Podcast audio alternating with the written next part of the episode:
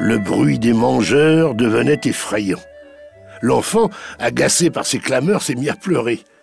Une voix a crié à l'abbé Dis donc, hé, donne-lui à téter C'est une explosion de rire à secouer la salle.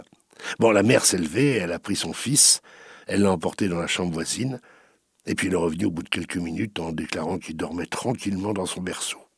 Et le repas continuait.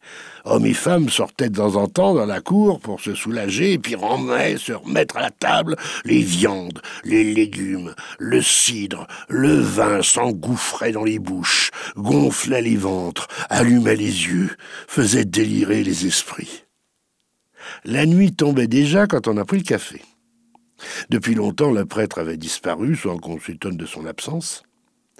Un moment, la jeune mère s'est levée pour aller voir si le petit dormait toujours. Il faisait sombre à présent. Alors elle a pénétré dans la chambre à tâtons, et elle avançait les bras étendus pour pas heurter de meubles. Mais un bruit singulier l'a arrêté net.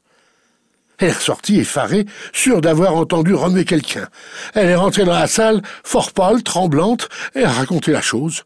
Alors tous les hommes se sont levés en tumulte, gris, menaçants, et le père, une lampe à la main, s'était lancé.